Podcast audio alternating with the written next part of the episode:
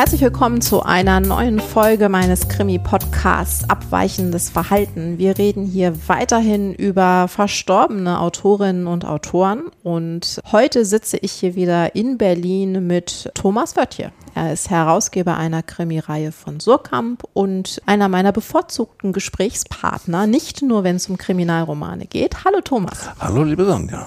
Und wir reden heute über Guy Cullingford. Und wer nun denkt, oh, schon wieder ein Kerl, der liegt falsch. Denn Guy Cullingford ist das Pseudonym von Constance Lindsay Taylor.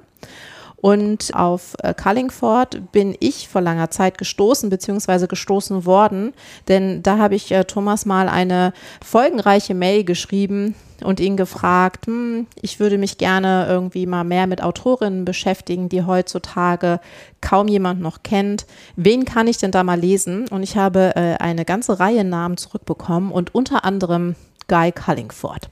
Warum hast du sie damals genannt? weil ich sie damals schon outstanding fand. Ich kannte sie, bevor die Neuausgaben bei Diogenes kamen, auch nicht. Und als ich die gelesen habe, habe ich gedacht, ja, von wann ist das eigentlich? So, 48, 50, 55. Das schien mir aber schon ganz schön bemerkenswert früh zu sein für das, was sie macht, weil sie so eine Art, ähm, naja, wie soll ich sagen, ein Schwellenphänomen ist. Einerseits äh, mit einem Fuß noch in der Tradition, mit dem anderen Fuß aber schon längst in der Moderne. Und zwar so, man hätte sie auch als Psychothriller so im, im, im, im mhm. Stile von Highsmith, Margaret Miller und Co. Äh, vermarkten können, hat man nicht getan. Und das fand ich interessant, diesen Spagat, also in Moderne. Und dann hatte sie natürlich für die Zeit absolut neue Themen und neue Figuren, die man sonst nicht drauf hatte ähm, oder erst viel später oder im Laufe ja, der späten 50er, 60er Jahre so allmählich hingeschaut hat, da hat sie schon längst Substanzielles dazu gesagt. Deswegen Guy Cullingford. Genau, und darüber werden wir auch noch ein bisschen ähm, ausführlicher reden. Aber vorab gebe ich mal einen kurzen Abriss über ihre Biografie. Sie wurde geboren in Essex geboren am 10. Januar 1907, ist dann aufs College gegangen, hat als Bibliothekarin gearbeitet und 1930 den Rechtsanwalt Morris Lindsay Taylor geheiratet, der und das fand ich ganz interessant, als ich das gelesen habe, im Verlauf seiner weiteren Karriere auch als Deputy Town Clerk arbeitet, also sowas wie der stellvertretende Stadtdirektor. Und äh, sie hatten eine Tochter und zwei Söhne. Sie war wohl auch Mitglied des berühmt-berüchtigten Detection Club, der ja gerade im Zusammenhang mit englischer Kriminalliteratur immer wieder genannt wird. Der wurde 1930 von einer Gruppe britischer Autorinnen, also am bekanntesten sicherlich Agatha Christie und Dorothy Sayers, gegründet und sie wird auch oft als Gründungsmitglied aufgeführt. Ich fand das relativ früh, da war sie 23, aber ich konnte es nicht verifizieren, also ob sie Gründungsmitglied war oder nicht. Ihr erster Roman, jedenfalls ihr erster Kriminalroman, wurde 1948 veröffentlicht. Das war noch unter ihrem eigenen Namen. Und dann hat ihr Verleger ihr geraten, ein männliches Pseudonym anzunehmen. Und deshalb sind dann weitere elf Romane unter Guy Cullingford erschienen. Und ihr berühmtester ist wohl, so hat mich das Internet informiert, Postmortem, aber über den werden wir heute gar nicht reden. Und ich, äh, ich habe das, das äh, Buch aber mal gelesen und das ist so eins, da würde ich sagen, das kann man auf jeden Fall lesen und am besten vorher überhaupt nichts drüber lesen. Das hat schon eine nette Pointe. Wir reden aber stattdessen über zwei Romane und eine Kurzgeschichtensammlung und ich sollte noch kurz erwähnen, dass sie am 15. Januar 2000 gestorben ist. Wir haben uns darüber geeinigt, weil ja so ein chronologisches Vorgehen mit Kurzgeschichtensammlungen ein bisschen schwierig ist, dass wir aber mal mit Kurzgeschichten anfangen. Und diese Sammlung heißt My Unfair Lady. Sie ist 1990 in der deutschsprachigen Ausgabe in der Übersetzung von Irene Holicki erschienen bei Diogenes. Und sie versammelt 13 Kurzgeschichten. Die erste ist 1958 erschienen und sie gehen auf jeden Fall bis ins Jahr 1968. Ob noch was Späteres dabei ist, konnte ich leider auch nicht herausfinden. Das ist sowieso, finde ich, ganz erstaunlich bei Cullingford. Man findet ja im Internet, wenn man ein bisschen sucht, zu sehr, sehr vielen auch weniger bekannten Autorinnen und Autoren doch immer mal wieder so einzelne, ich sag mal so Fanseiten oder jemand, der sich ein bisschen mehr damit beschäftigt hat. Aber sie ist da so, bisher ziemlich unter dem Radar geblieben. Und bevor wir über die Sammlung konkret sprechen, würde ich erst nochmal über die Form sprechen, nämlich Kurzgeschichten. Das hatten wir hier im Podcast noch gar nicht. Und das ist auch, ich empfinde das immer als eine sehr englischsprachige, ein sehr englischsprachiges Format. Irgendwie. Ist es auch. Kurzgeschichten haben es bei uns sehr schwer seit einiger Zeit. Das war nicht immer so. Ich kann mich erinnern, dass äh, als ich noch beim Playboy gearbeitet habe, mein Gott, das war in den späten 80ern, dass da äh, für Kurzgeschichten sehr viel Geld noch bezahlt wurde aber auch an deutsche Autoren, die mhm. sich drum geprügelt haben, äh, Kurzgeschichten dafür schreiben zu dürfen für 20.000 Mark damals. Okay. Das war ähm, echt Schotter. Dann fielen immer mehr diese Magazine weg, die Kurzgeschichten tragen können. Wie der Playboy, wie Penthouse, wie, naja, diese ganzen Hochglanz, Esquire und so weiter und so fort. Die haben ja alle einen dramatischen Einbruch gekriegt. Dann gab es Kurzgeschichten-Anthologien. Die gelten im Buchhandel als Kassengift, außer Weihnachtsanthologien. Das erklärt, warum es so viele davon gibt. Weihnachtsanthologien, ähm, irgendeine Theologin hat mal gesagt, dass das sehr aufschlussreich wird, dass für die Beziehung der Deutschen zu Weihnachten das, das meistgekaufte Anthologien Weihnachtsanthologien, Krimi-Weihnachtsanthologien sind. Äh, fand ich eine interessante äh, Nebenbemerkung. Also irgendwie ist es ungerecht und irgendwie ist es eine, Art self-fulfilling prophecy. Also wenn man schon sagt, Kurzgeschichten gehen nicht und dann macht man trotzdem, ich habe das ein paar Mal versucht beim Metro zu machen, also wirklich hervorragende Kurzgeschichten von, von John Harvey, zum Beispiel äh, Jazzgeschichten oder Musikgeschichten. Es hat keinen Sinn. Es hieß immer, geht nicht. Und dann ging es auch nicht. Ich weiß es nicht, warum das äh, Genre so weggerutscht ist. Es gab so ein paar, Ingo Schulte zum Beispiel hat nochmal mhm in den 90ern nochmal versucht, mit einigem Erfolg nochmal Kurzgeschichten zu etablieren. Ich glaube, der Herr von Girach macht Kurzgeschichten im Moment, aber das äh, wollen wir jetzt nicht so ernst nehmen. Äh, es ist schwierig und es ist schade eigentlich, weil Kurzgeschichten sind ja eigentlich ganz ähm, aufwendige Dinge. Die müssen relativ eng gestrickt sein, um zu funktionieren. Ich finde es sehr schade. Ich weiß nicht, warum das so ist. Äh, ich finde es auch sehr schade. Also in den USA gibt es diese Tradition ja weiterhin. Also ja. der New Yorker hat ja, ja, eine Kurzgeschichte und die machen das auch tatsächlich bei ihrem Online-Auftritt relativ aufwendig, dass es dann immer noch ein Gespräch mit der Autorin gibt und der Literaturredakteurin. Deswegen, und dieser, dass Kurzgeschichten nicht gehen, das ist ja nicht aufs, auf Krimi beschränkt, sondern nein, nein, das gilt das ja einfach äh, generell. Ja, und auch Autoren wie Ballard zum Beispiel, der ja. also hervorragende und, und großartige Kurzgeschichten hat, alles ganz schwierig hier. Ich verstehe das nicht, das ist ähm, irgendwas was Irrationales. Also ich habe auch darüber aufgehört, nach zu grübeln, warum das jetzt so ist. Es ist leider so. Und es ist, man kann es drehen und wenden und man kann es versuchen. Auch meine, meine eigene Berlinois-Anthologie geht in den USA viel besser. Ich, ich kriege äh, wirklich sehr erfreuliche Tantiemenabrechnungen. In Deutschland ist okay, aber kein Vergleich. Also selbst da ist das Interesse größer. Das finde ich ähm, wirklich leicht befremdlich, muss ich sagen.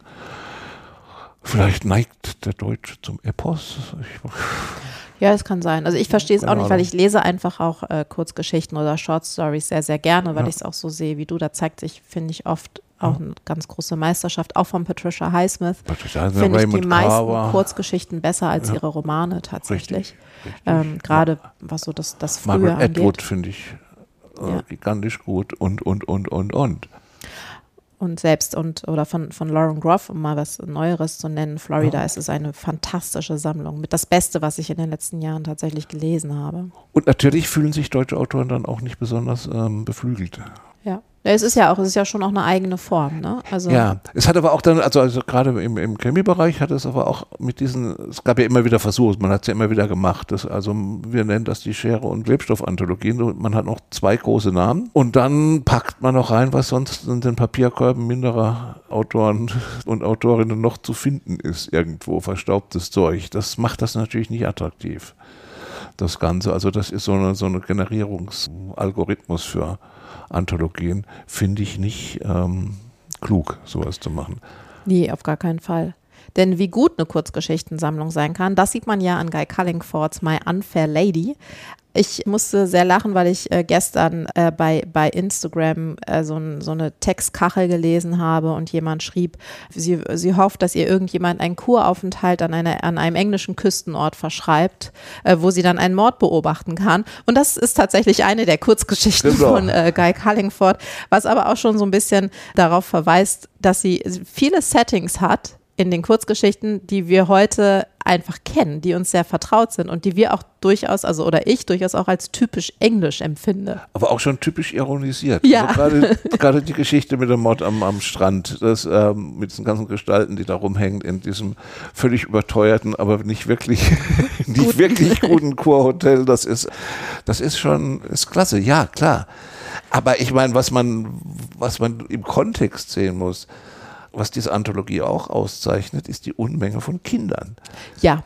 Also wo um Gottes Willen waren es vorher Kinder in allerlei Sortierungen. Es gibt ja dämonische Kinder, schlaue Kinder, völlig äh, äh verpeilte Kinder, arme Kinder, gequälte Kinder, das habe ich in dieser, dieser Ballung sozusagen, dieser thematischen Ballung, äh, selten gelesen. Gerade in Kriminalromanen. Ich weiß nicht, wann die ersten dämonischen Kinder so oft getaucht sind. Wahrscheinlich früher. Das ist also ein deutlicher Akzent. Und das andere ist äh, Kreise und Kreisinnen. Alte Frauen zum Beispiel, die auch jetzt nicht unbedingt zum Standardpersonal von ähm, Kurzgeschichten oder von, von, von Kriminalnarrativen gehören. Also das ist schon mal, allein das ist schon mal sehr bemerkenswert. Und dann natürlich äh, variiert sie sozusagen Kurzgeschichtentypen. Man hätte erwartet, und äh, die Hohnes war damals spezialisiert auch auf, auf Henry Slessor zum Beispiel. Das war ein Autor, der so pointierte, ähnlich wie Roald Dahl, so auf Pointe geschrieben hat. Cyril Hare hat sowas auch gemacht. Und da dachte ich, macht sie das auch? Tatsächlich macht sie das nur in einer einzigen Geschichte. Und der Rest äh, verzichtet eben auf diese, auf diese, auf diese Formel, auf die auch manchmal ja sehr nett sein kann, also wo zum Schluss eine ganz bitterböse Pointe noch kommt. Das macht sie eigentlich nur einmal wirklich. Und bei, bei dem Rest weiß man nicht so genau, wo man die überhaupt hinstecken soll, wo man die hinsortieren soll. Das, es gibt eine Geschichte von einem Kind, das ein, ein, ein Polizisten als Serien äh, äh, äh, äh, identifiziert, aber es gibt auch welche, die gar keine Pointen haben. Mhm, das stimmt wo einfach zum Schluss auch heiter Eierkuchen ist, wo man auch das kriminelle Element verschieden ist gar nicht da. Wieder andere sind dann schon fast ungeheuerlich, wenn zum Beispiel ein kleiner Enkel seine Großmutter mit einer Plastiktüte ersticken möchte und das Ganze als benevolenten, ja, euthanasarischen, sozusagen euthanasierenden Liebesdienst ausgibt, das ist schon, schon sehr bemerkenswert. Die Kinder fand ich tatsächlich auch bemerkenswert, ja. weil es die, jetzt gibt es ja auch gerade so ein, so nicht, man soll, also mit dem Wort Trend möchte ich ein bisschen vorsichtig sein, aber es gibt schon seit so ein, zwei Jahren eine auffällige Häufung von mordenden Kindern ja, oder jetzt, dämonischen ja. Kindern, sagen wir es mal so. Und ich habe das immer so ein bisschen gedeutet, als die sozusagen dass es viel mit dem Überraschungseffekt zu tun hat, weil man Kinder nicht so unbedingt verdächtigt oder so. Aber bei ihr finde ich das auch super auffällig und wie, wie diese Kinder dann auch sind, weil gerade dieser, dieser Enkel, es wird ja eigentlich als netter Kerl bezeichnet ja. und er kommt immer zu der Oma und sie sitzen dann da zusammen ja. und auf einmal zieht er diese Plastiktüte über den Kopf. Das fand ich schon, fand ich schon äh, großartig, muss also, ich sagen. Also diesen neuen Kindertrend, den, den verstehe ich ein bisschen anders, weil das ist sozusagen das letzte Tabu. Mhm. Also jetzt haben wir Kinder genug geschändet. Was bleibt jetzt eigentlich noch? Ja. Wir haben ja eine Überbietungsästhetik sozusagen, höher, schneller, weiter, also abgedrehter Ära äh, noch wahnsinniger. Mord, mordende Kinder sind dann sozusagen an, an, an dieser Eskalationsskala ähm, wahrscheinlich äh, das Ultima, mhm. Ultima Thule. Also, hm. Ja, das stimmt. Und aber also ja. es ist halt auch dieses es erhöht, so ist nochmal eine andere oder nochmal eine andere Fallhöhe vielleicht auch, wenn es dann ein Kind ist. Ja. Könnte man ja. auch sagen. Aber, aber das, also man kann das ja beobachten.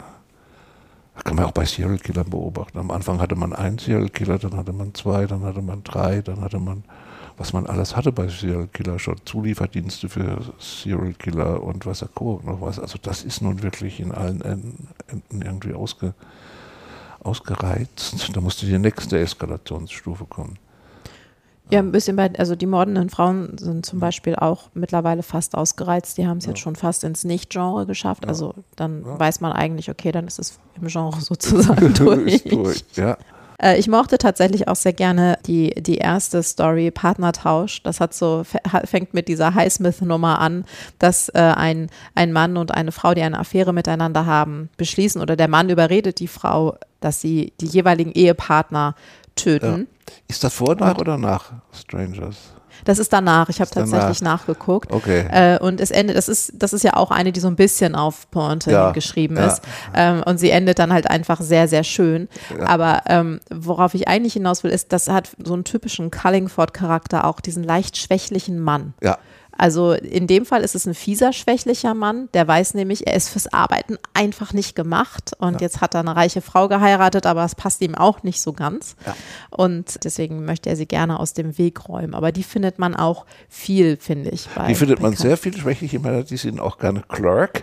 Ja, genau. Town Clerk oder Anwalt oder ähm, ja, oder krüblerische Polizisten oder auch faule Polizisten kriegen wir auch. Ja. Das gibt es auch. Vielleicht lag da eine gewisse Rezeptionsbarriere, ich, ich weiß es nicht genau.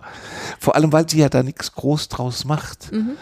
Also sie enthusiasmiert das Thema nicht sozusagen, sondern lässt immer, immer so unten in ihrem unfasslich äh, lässigen Plauderton, der ja so, der, der, der plätschert nicht, ne, der plätschert nicht, der, äh, ich weiß nicht, was der macht, der lullt auch nicht ein. Mhm aber er macht Dinge leicht, die eigentlich sehr gravitätisch sind.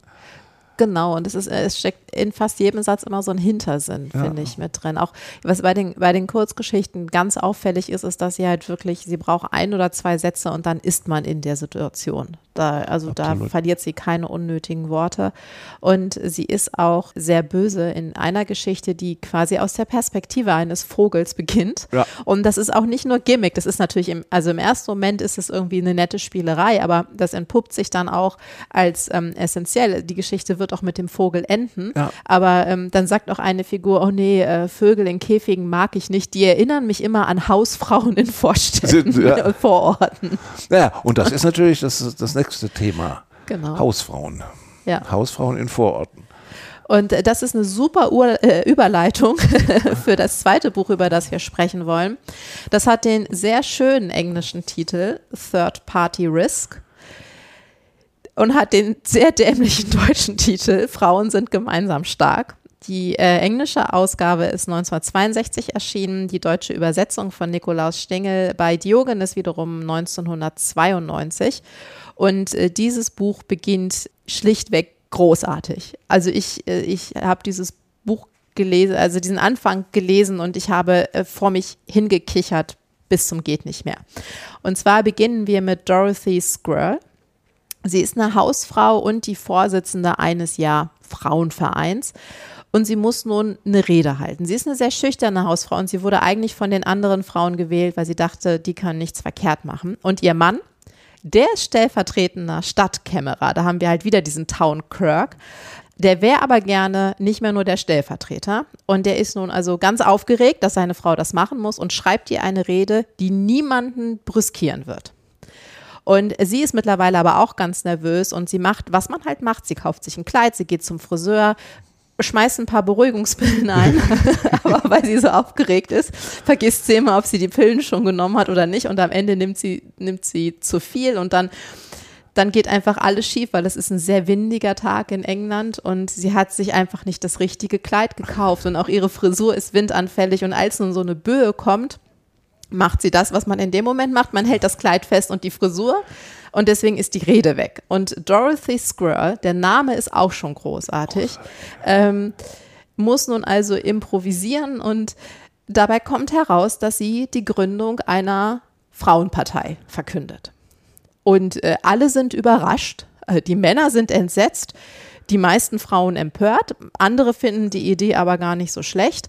Und dann äh, einige Tee- und Sherry-Runden später steht nun also irgendwie fest, sie haben so viele Spenden bekommen und sie kriegen auch Zuspruch und es gibt auch noch andere Gründe. Sie wollen es nun also durchziehen. Aber nicht mit Mrs. Squirrel an der Spitze, sondern die äh, resolute Mrs. Rollo übernimmt und stirbt. Und das ist sozusagen, ich glaube, noch so ungefähr 100 Seiten in diesem 280 Seiten Buch, die erste Tote, aber dann geht es Schlag auf Schlag. Dann, also wer immer ihr sozusagen nachfolgt, stirbt auch. Es geht nun gar nicht darum, wie die Polizei die Ermittlungen führt oder so, sondern was das mit dieser Frauengruppe macht, wie, wie die darauf äh, reagieren und vor allem, was nur mit dieser Gründung von der Frauenpartei ist. Äh, ja, also ich, ich hatte so viel Spaß mit diesem Buch. Thomas, wie ging es dir damit? Gigantisch, ich habe nur gequiekt. Also ich habe es jetzt zur Vorbereitung nochmal gelesen, fand ich großartig.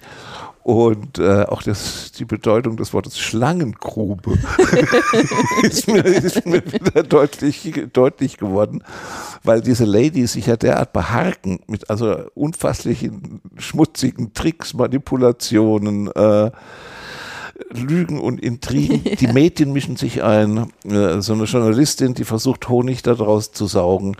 Also alles, was ähm, parteipolitisch, also inner, innerparteipolitisch aufgefahren werden kann, wird aufgefahren. Naja, und es wird eben auch fleißig gemordet, was aber niemand so besonders ähm, zu stören scheint. Also niemand ist verzweifelt oder fällt in Depressionen. Die kommentieren das auch immer so cool. Und natürlich ist das Setting großartig, wenn sie sich dann treffen in irgendwelchen Wohnungen und, und Sherry trinken und Häppchen und, und ein bisschen Torte und, und so nett plaudern und diese Fallhöhe ist, ist, ist unfasslich, auch dieser, dieser freundliche Umgangston, dieses, mhm. dieses unglaublich vergiftete, diese, diese, diese absolut tödliche Freundlichkeit, wo es dann auch nicht um Inhalte geht, sondern auch ums Aussehen, um Mode und, und, und was man sich leisten kann und wer Kohle hat und wer sich aushalten lässt und wer irgendwelche, irgendwelche Seitensprünge macht. Also das ist alles äh, so großartig und es dementiert aber nicht, die Berechtigung möglicherweise einer Third Party, also wir wissen ja Labour und Tories, mhm. und man ist durchaus auch der Meinung, dass diesem UK so eine Frauenpartei eigentlich äh, gut tun würde. Und dann fängt eben das an, was eigentlich bei allen Parteien so ist. Es fängt äh, idealistisch an und dann wird's, dann geht der Verteilungskampf los. Also insofern kann man das schon fast so ein bisschen als Parodie auf die französische Revolution schon sehen. Irgendwann wird auch gesäubert. Dieser La Grande Terreur ist auch da. Ja. Und am Ende, naja gut, das verraten wir jetzt natürlich nicht. Nee, das nicht. Äh, aber ich, was ich einfach so, so großartig fand bei diesen vielen Frauen, die in diesem Buch auftreten, das, da steckt halt auch immer, da spielt immer die Klasse eine Rolle. Ja, das ist auch wirklich wie so, ein, ja, wie, so ein, wie so ein Sittenbild, gerade ja. in England. Wir haben halt die einfache Hausfrau, mit der fängt es an und dann haben wir so eine bürgerliche Upper-Class-Lady, mit der äh, Mrs. Rollo, aber auch die äh, ja alleinstehende alte Jungfer, die mal Lehrerin war und jetzt auch einfach arm ist. Und dann gibt es noch die adlige Upper Class Lady, die aber auch arm ist und die, die ist absolut großartig. Das ist äh, Cynthia Castrell, ähm, die sich halt immer jemanden suchen muss, der sie aushalten muss. Und der aktuelle ist so ein 80-jähriger, äh, auch Altadeliger, der ihr halt dann gelegentlich die, die Sherry-Lieferungen zukommen lässt und ihr Geld gibt.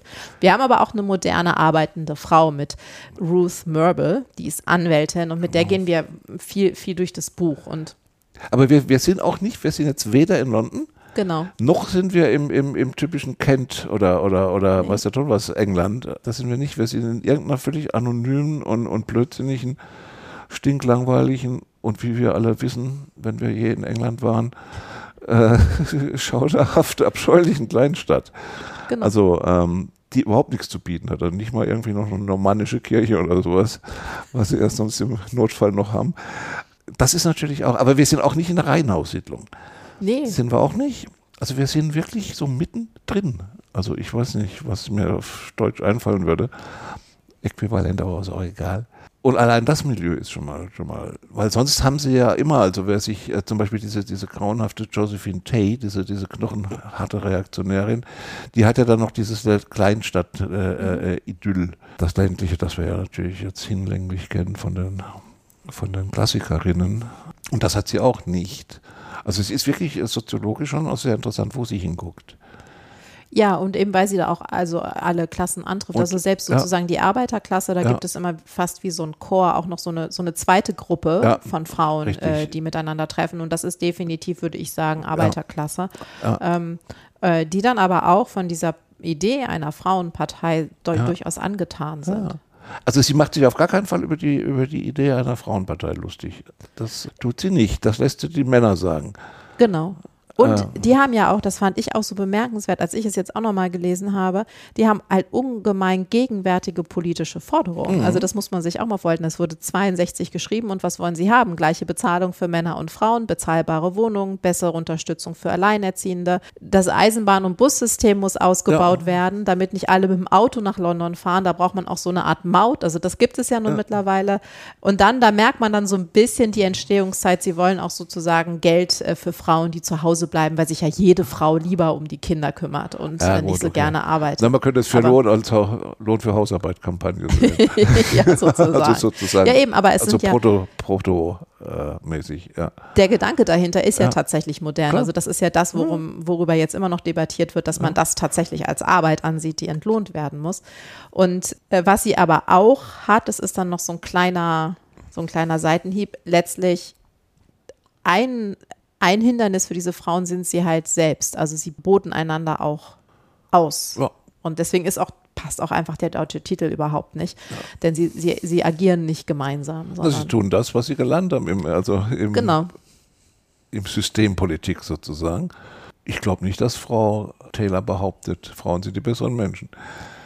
Nee, es, ist, also am Ende ist es ja auch quasi, dass klar ist, wir müssen mit den Männern zusammenarbeiten ja. und nur, also in dem Fall sind wir dann ja. gemeinsam stark. Das ist dann schon. Ja, aber das meint der Titel nicht natürlich, nee. ne? also der Originaltitel. Nein, nein, nein. Da gibt es ja auch äh, einen Verweis halt auf die, äh, auf eine Schlagzeile, die wahrscheinlich im Original dann auch Third Party Risk heißt, was es halt für die etablierten Parteien heißt. Und ich finde auch, äh, Carlingford hat sowieso ganz oft großartige Titel. Also englische ja, Titel. Ja, ja. Die haben auch immer schon so einen schon so einen Hintersinn einfach. Ja, wo man hofft, dass die von ihr sind.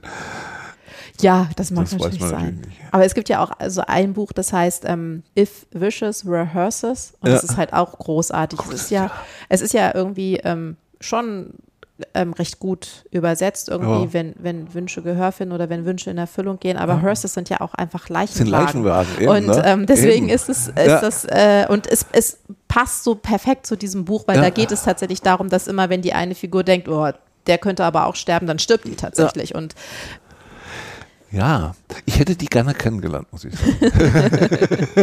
Wäre ja noch möglich gewesen. Ja.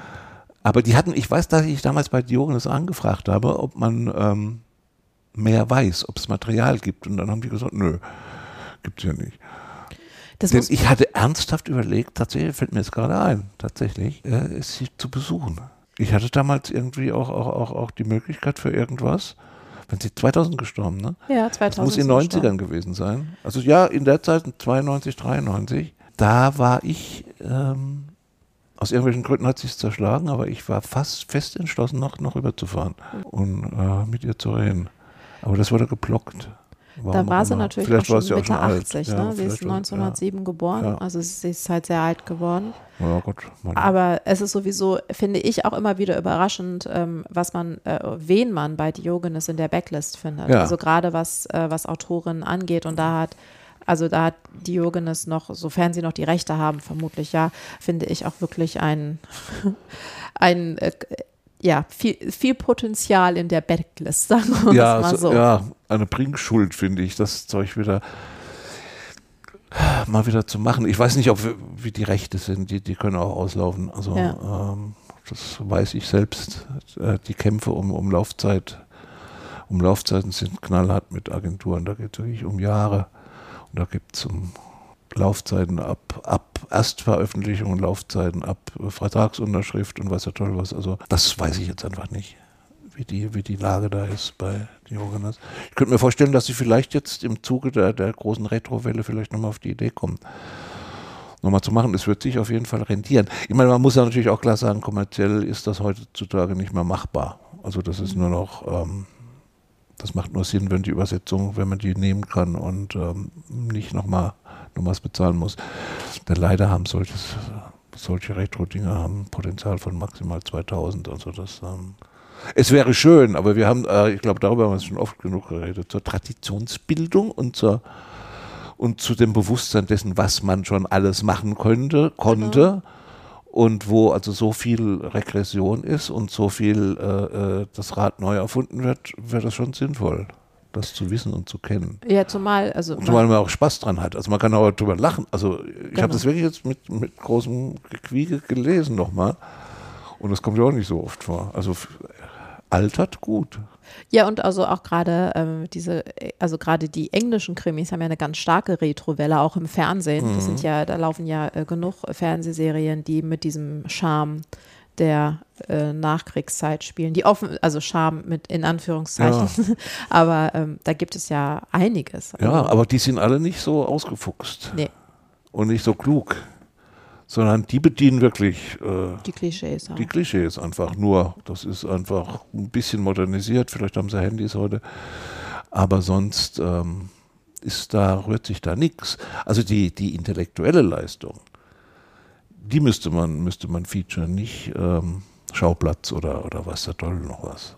Ja, man könnte vielleicht den Schauplatz als Aufhänger nehmen ja, und dann jemandem die ja. intellektuelle Leistung so ja. unterjubeln. Ja. funktioniert wahrscheinlich nur in meinem. Ja, funktioniert, glaube ich, nicht so richtig. ich bin da skeptisch.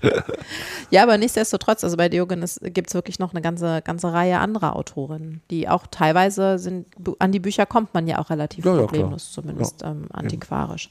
Da könnte man was machen. Könnte man.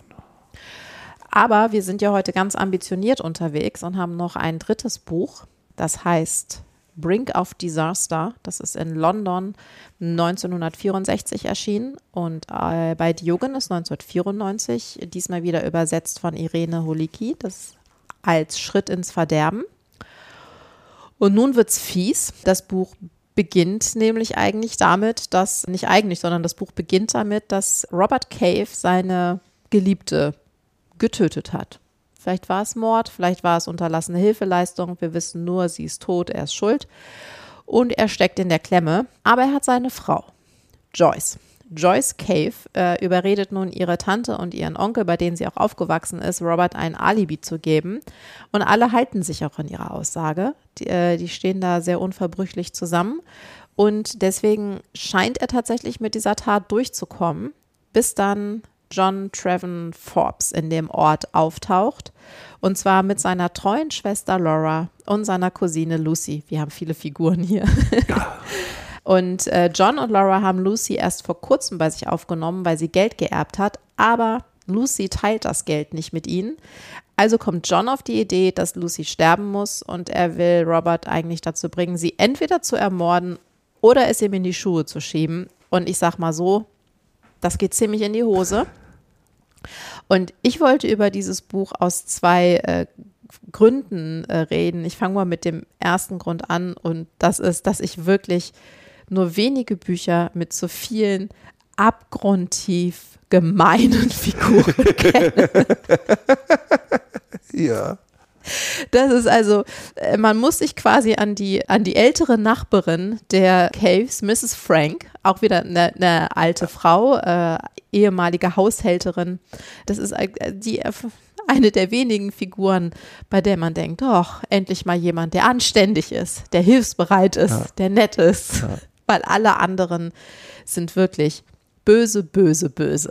Also wenn, wenn mir bei, bei Third Party Risk das Wort Schlangengrube einfällt, fällt mir hier das Wort Lügengespinst ein. Ich kenne kaum ein Buch, das derart verwoben, undurchdringlich, klebrig, äh, abscheulich zusammengehalten wird von, von, von Lügereien. Genau. Das ist unfasslich.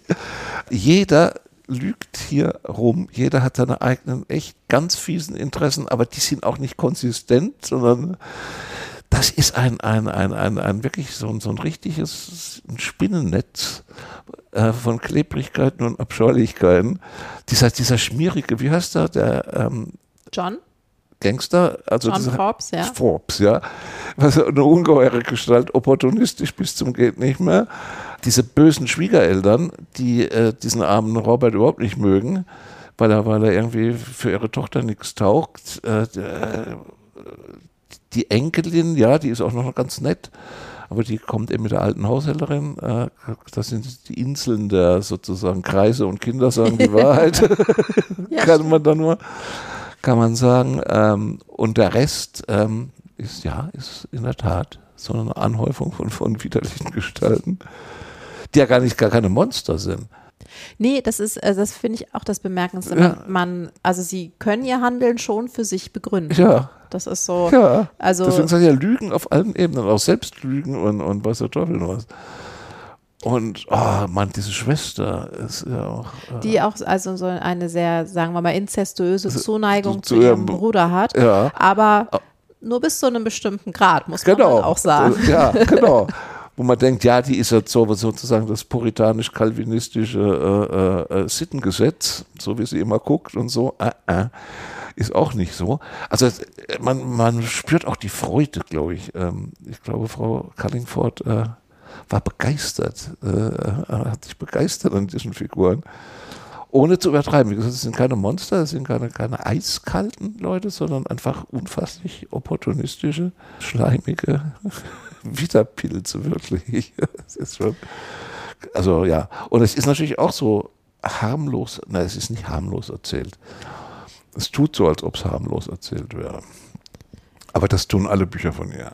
Ja, aber es ist, ich finde es ist tatsächlich auch nochmal eine Ecke fieser ja, als ist, ähm, ja. Third-Party-Risk. Ja, also es auf jeden ist Fall, einfach, es ist top es ist, es ist sehr böse und wir haben dann auch noch die, die Polizisten, es sind drei, die in Erscheinung treten und jeder hat seine Stärken und Schwächen und manchmal steht dann da auch so leicht maliziös, naja, also wenn jetzt hier Sergeant äh, Gibson hingekommen wäre, der hätte gleich erkannt, dass irgendwas nicht in Ordnung genau. ist. Aber es ist nicht Sergeant Gibson, der leutselige Sergeant, den wir ja auch aus zahlreichen englischen Kriminalromanen gibt, sondern es ist halt äh, entweder sein Chef oder der Inspektor, ich weiß es tatsächlich gar nicht mehr genau. Und der sieht halt bestimmte Dinge nicht, aber dafür hat er andere Stärken. Nur diese verschiedenen Stärken und Schwächen, diese werden einfach so als gegeben äh, ja. hin, hingenommen. Also einer, einer davon, ich weiß gar nicht welcher, ist wirklich auch stinkfaul. Ja. Einfach. Das finde ich auch großartig. Also, finde das alles auch zu anstrengend. Ich finde das furchtbar anstrengend. Und, uh, Gottes Willen, schon wieder raus. Ist ja widerlich. Ja, das ist, ähm, ja, das Gute kommt da nicht sehr drin vor. Nee, und das ist tatsächlich ähm, der, so ein bisschen der zweite Grund, aus, nicht ein bisschen, das ist der zweite Grund, aus dem ich gerne über das Buch äh, reden wollte, weil ich habe einige Bücher, englische Bücher aus den 60er, 50er, 60er Jahren gelesen und da ist es ganz oft eben die ältere kinderlose Frau, die am Ende die Täterin ist oder die hinter dem ganzen Bösen steckt. Und hier ist es eben gerade nicht die ältere kinderlose Frau, das ist eben besagte Mrs. Frank, sondern das ist die, die letztlich dazu beiträgt, dass ähm, sie ist ja, das aufklärende das, Element. Genau, ja. dass alles auch irgendwie gut ausgeht. Und ähm, das fand ich einfach sehr ja. bemerkenswert. Wobei die auch kein Miss Marble-Typ ist. Nee, auf gar keinen Fall. Gar keinen die Fall. will das ja eigentlich gar nicht die, wissen. Die will das nicht wissen. Ne? Einfach, die, die will einfach nur, dass es dem Kind gut geht. Also genau. das, das sieht, was das Kind, das Kind drin leidet und bietet sozusagen einen sicheren Ort. Also. Und das ist auch, sie entscheidet sich ja am Anfang ja. ganz bewusst über die Wahrheit des ersten Mordes oder der, der ersten Toten äh, hinwegzublicken. Sie weiß schon, äh, sie ahnt, was es ist, aber sie will das eigentlich gar nicht wissen. Das fand ich auch gut. Ja, richtig. Also das äh, äh gibt keine Klischeefiguren. Nee. Nee. Genauso auch Robert, äh, Robert Cave, der Name ist halt auch gut. Ja. Namen sind echt Namen und Titel. Der ist halt auch so ein, so ein Schwächling, mal wieder. Ja. Er verändert sich aber im Verlauf des Romans und damit verändert sich auch die Ehe, also der Zustand der Ehe. Also und auch Cynthia, die ist am Anfang schon mehr so diese Zicke, würde ich mal sagen. Auch sie verändert sich. Das finde ich halt einfach auch gut, dass, ja. man, ähm, dass man sieht, dass so eine Ehe halt auch aus zwei Menschen besteht, die aufeinander reagieren. Ja, ja, das ist klug. Es ist, wie gesagt, also ich finde, ich finde die intellektuelle Ebene bei ihr, finde ich wirklich sehr bemerkenswert. Die Frau ist unfasslich klug gewesen. Also, Und ja. sehr scharfsinnig, kann man. Scharfsinnig. Scharfsinnig. Genauen Blick ja. gehabt. Ja. Damit wird man wahrscheinlich, ich meine, sie war nicht unerfolgreich, aber man wird damit scheinbar nicht berühmt. Ja, das auch nicht. Also das ist einfach auch so eine Art, schon frühes Arthouse, möchte man schon fast sagen. Ja, stimmt, das ist irgendwie sehr schön, das ist sehr passend. Ja, weil es eben, wie eigentlich bei allen guten Sachen, oder bei den meisten guten Sachen, nicht vereinnahmbar ist. Ich glaube, die hat sich auch nicht, deswegen wundert mich das mit dem Detection Club, das ist überhaupt nicht ihr Ding eigentlich. Vielleicht hat sie sich das nur angeguckt mal als junge Frau ich kenne jetzt auch keine Lobpreisungen von ihr, also über sie von irgendwelchen anderen äh, Big Shots. Sie muss aber trotzdem eine treue Leserschaft gehabt haben, sonst hätten sie sie nicht pausenlos verlegt wieder. Über die deutschen Auflagen dann weiß ich nicht. Ich habe Hast du mal geguckt nach deutschen Rezensionen? Ich habe nicht viel gefunden. Ich habe von, ich von hab dir was geguckt, ja. gefunden. Du Ja. hast sie einmal, also ich Ja. glaube sogar mit My Unfair Lady äh, sogar Weiß einmal genannt. mehr, ja. Ähm, aber ich habe generell, also Ja. ähm, bei, wie gesagt, äh, im Internet habe ich nur geguckt und ich habe ganz wenig gefunden. Ich hatte dann auch noch ein bisschen bei einfach akademischen Büchern oder so Ja. geguckt und ich bin tatsächlich nur auf einen Lexikon-Artikel gestoßen Hm. über die Crime and Mystery Writers des 20. Jahrhunderts, auch ein englisches, also britisches Ja. Lexikon, da kommt sie vor, aber auch, da sind auch keine weiteren Verweise auf Publikationen über sie. Und das hat mich wirklich, ja, hat mich wirklich auch verwundert, weil wie gesagt, eigentlich, wenn man ein bisschen sucht, findet man über fast jeden was. Und bei ihr ist es sehr, sehr wenig. Also Ähm, wenn ich mich recht entsinne, wie gesagt, ich habe damals auch ge gegraben und nicht viel gefunden. Aber ja, Ich habe äh, zwei schöne Aussagen gefunden. Das eine war, dass sie, das steht in diesem Lexikon, dass sie ungewöhnliche Bücher geschrieben hat, die ein Setting haben, das man als typisch englisch bezeichnen würde, und zwar auch, wenn man Engländer ist. Aha, okay, vielleicht gerade wenn man Engländer ist. Und das andere ist, äh, war dann, das ist also von Mary Groff, die hat diesen Lexikonartikel geschrieben, als äh, sie einen Fehler habe, also Guy Cullingford einen Fehler habe, ist, dass äh, die Charakterisierungen so unterhaltsam sind, dass man Verbrechen und Opfer aus den Augen verliert. Ja, gut. Und ähm, da äh, hat sie ein bisschen, also die, die Opfer sind wirklich, die verliert man ein bisschen aus den Augen, Ja. muss man schon sagen. Kann man sagen.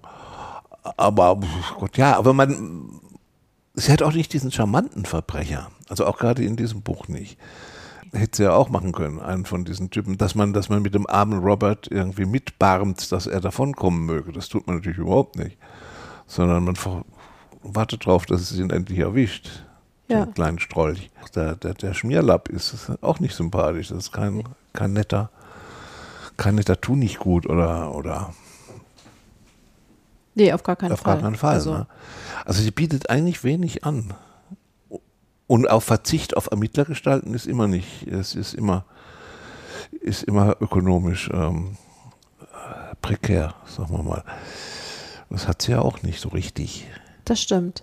Und es ist Ja. auch, also Polizei sowieso Polizei- kommt, kommt vor, aber nur am Ja. Rande und aber auch sonst keine Ermittlergestalt. Sie hat immer so, ähm, so Figuren, an die man sich so ein bisschen ranhängen kann, sozusagen als, als Leserin. Das ist hier die Mrs. Frank, aber dafür ist Mrs. Frank auch eigentlich, sie ist halt eindeutig eine Nebenfigur. Ja. Und das, bei den Frauen äh, sind gemeinsam stark. Es ist halt die Ruth Merble, an die man sich so ein bisschen, an die ich mich so ein bisschen gehängt habe, Ja, als ich ja. es gelesen habe. Aber das sind trotzdem keine Ermittlerfiguren. Es Eben. findet keine Ermittlung statt. Eben. Und das ist natürlich auch jetzt bei einer, Ru- also was man ja gerne macht bei Kriminalliteratur, das sieht man ja schon auf diesen elenden Aufdrucken, ein Fall für, dass man sozusagen die äh, ganze Kommunikation über Ermittlergestalten laufen lässt. Ja. Das wird scheinbar erwartet, ist aber völlig falsch. Also nach gerade kontraproduktiv. Und da sieht man eben, welche, welche Autoren, Autorinnen dann aus dem Raster fallen, wenn sie das eben nicht bedienen. Als ob das irgendwas äh, mit der Qualität zu tun hätte. Aber das macht halt Leute ja, beliebt. Ja. Das sieht man an dieser, ich, ich habe jetzt gerade gesehen, im Fernsehen laufen jetzt wieder neue Martin Beck-Folgen, die sich immer noch auf Cheval Valley beziehen. Das ist ja völlig grotesk. Das ist ja so weit weg. Aber Martin Beck, ja toll. Cheval Valley, ja toll. Das ist äh, völlig, völlig absurd, finde ich. Ja. Also gerade war ja also die Beck-Serie schon immer mit den Büchern, also außer die Figurennamen nicht viel gemein nix, hatte. gem- Also Ja. selbst die an, anfänglich nicht. Ja. ne? Aber die hatten Michael Per- Perschbrand, was Ja, natürlich, ein natürlich. Grund ist, das zu sehen. Ja, ja gut. Gut, äh, aber ähm, ja, aber Ermittler, also ich glaube, für, für, für das kommerzielle Gesch Geschäft sind Ermittlergestalten viel zu wichtig. Es gibt großartige Ermittlergestalten, natürlich gibt es das, klaro. Aber das ganze Genre sozusagen auf einem Ermittlergestalten so hinzurubrizieren, es gibt ja auch tausend so, so, so, so halbamateurische, ähm, die 100 besten Detektive und die 100 besten Polizisten und also, äh, das sind ja alles Kategorien, wo es einem ja richtig übel wird, wenn man das äh, äh, lesen muss dann. Weil das bildet nichts ab. Das bildet ein Marketing ab. Das ist Marketing. Und das wird also brav äh, reproduziert. Das ist grauenerregend. Ja, weil es. Wird man auch in, gefragt in Interviews, wer ist denn Ihr Lieblingsermittler? Mhm. Ja, meine Gott, was soll ich denn da sagen? Also, fällt mir gar nichts ein dazu. Also ich wüsste gerade eine Antwort darauf, aber die sage ich nicht. ähm, nee, also das, das schwankt bei mir. Jetzt gerade würde Ja. ich sagen, das würde ich, ich sag's doch, weil du dich drüber freust. Gerade ist meine Lieblingsermittlerin Miss Stanislaus Ja, ist von auch, ja. Jacob Ross, aber das ist natürlich nicht, also das ist, äh, Also ich so jemand sagen, wie sie ist nicht unbedingt mit Ermittlerin gemeint.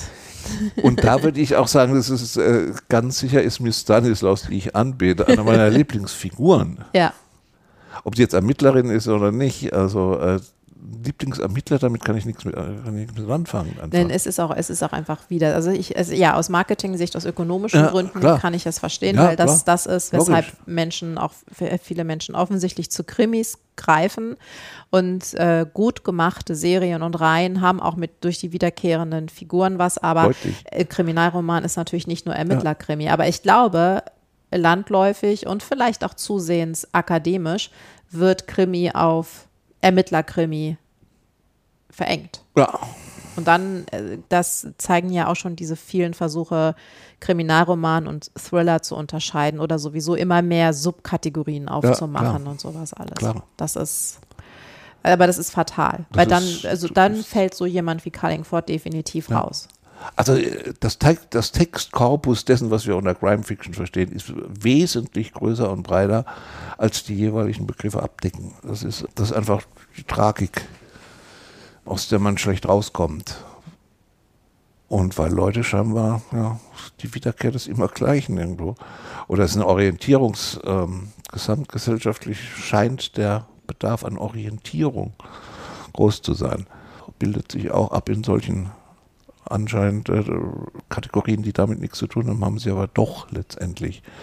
Also das Orientierungsbedürfnis ist schon groß. Ja. Wohl da draußen. Ich würde ähm, zum Abschluss tatsächlich gerne nochmal auf dieses Pseudonym zu sprechen kommen, denn du bist ja selbst Herausgeber von Kriminalromanen und du hast auch zwei schreibende Menschen in deinem Programm, die unter Pseudonym publiziert wurden.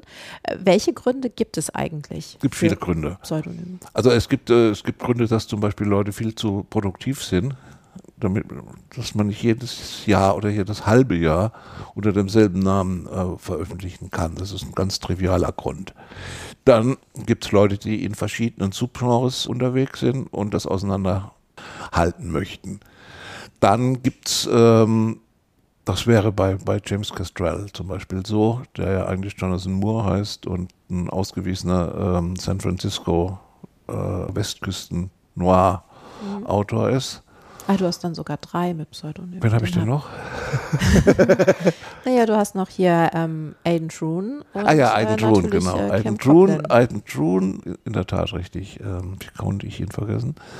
Aiden Troon, ja, ist ein Fall, der eben unter dem Pseudonym was ganz, also der hat ja ein doppeltes Pseudonym. Der, der andere, ist ein anderer Name, na, oh Mann, Namensfindungsprobleme. Es soll davon ablenken, dass er der Sohn eines sehr berühmten Autors ist. Und Aiden sollte dann sich wieder absetzen von dem ersten Pseudonym, weil das wieder was ganz anderes ist, was der macht. Also da geht es um, um, um verschiedene Stränge, ist ähnlich wie bei Castral. Und dann habe ich Kim Coplin, diese Autorperson. Das hat mit äh, vertraglichen, rechtlichen und anderen Gründen zu tun. Schlicht und einfach. Ich war tatsächlich verwundert, als ich gelesen habe, dass der Verleger Guy Cullingford empfohlen hat, unter einem männlichen Pseudonym zu publizieren. das hat so Wellen. Es ist oft, ähm, es gab auch, äh, gab auch mal eine Zeit, wo der Frauenkrimi aufkam, Ja. wo deutsche Verleger deutschen Autoren geraten haben, weibliche Pseudonyme zu nehmen.